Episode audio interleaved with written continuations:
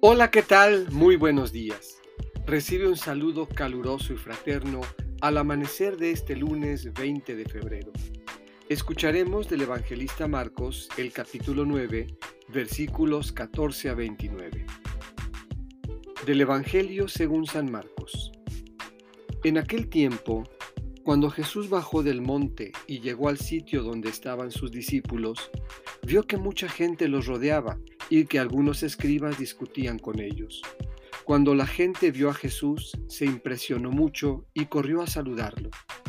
Él les preguntó, ¿de qué están discutiendo? De entre la gente uno le contestó, Maestro, te he traído a mi hijo que tiene un espíritu que no lo deja hablar. Cada vez que se apodera de él, lo tira al suelo y el muchacho echa espumarajos, rechina los dientes y se queda tieso. Les he pedido a tus discípulos que lo expulsen, pero no han podido. Jesús les contestó, Gente incrédula, ¿hasta cuándo tendré que estar con ustedes? ¿Hasta cuándo tendré que soportarlos? Tráiganme al muchacho. Y se lo trajeron. En cuanto el espíritu vio a Jesús, se puso a retorcer al muchacho lo derribó por tierra y lo revolcó, haciéndolo echar espumarajos. Jesús le preguntó al padre, ¿cuánto tiempo hace que le pasa esto? Contestó el padre, desde pequeño, y muchas veces lo ha arrojado al fuego y al agua para acabar con él. Por eso, si algo puedes, ten compasión de nosotros y ayúdanos. Jesús le replicó, ¿Qué quieres decir con eso de si puedes? Todo es posible para el que tiene fe. Entonces, el padre del muchacho exclamó entre lágrimas, Creo, Señor, pero dame tú la fe que me falta.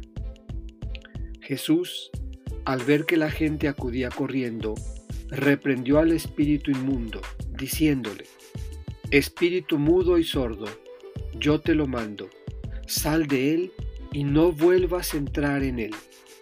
Entre gritos y convulsiones violentas salió el espíritu.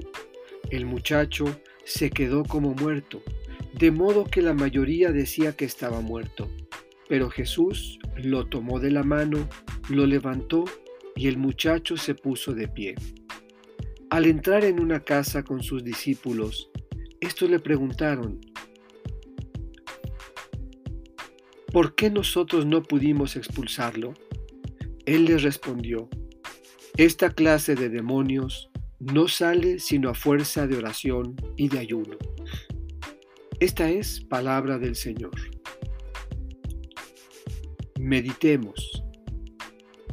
Con fe nada es imposible. Todos los males del mundo y la maldad del corazón humano son como los espíritus que se apoderan de nuestras vidas y nos someten al miedo, la depresión, la soledad y la incapacidad de hablar, de comunicarnos, de sonreír y ser felices. Pero podemos lograr que se vayan, que salgan y no vuelvan a entrar en nosotros, a fuerza de oración y ayuno, es decir, en continua relación con Dios, transparente y confiada, y dejando atrás lo que nos daña. Todo es posible para el que tiene fe.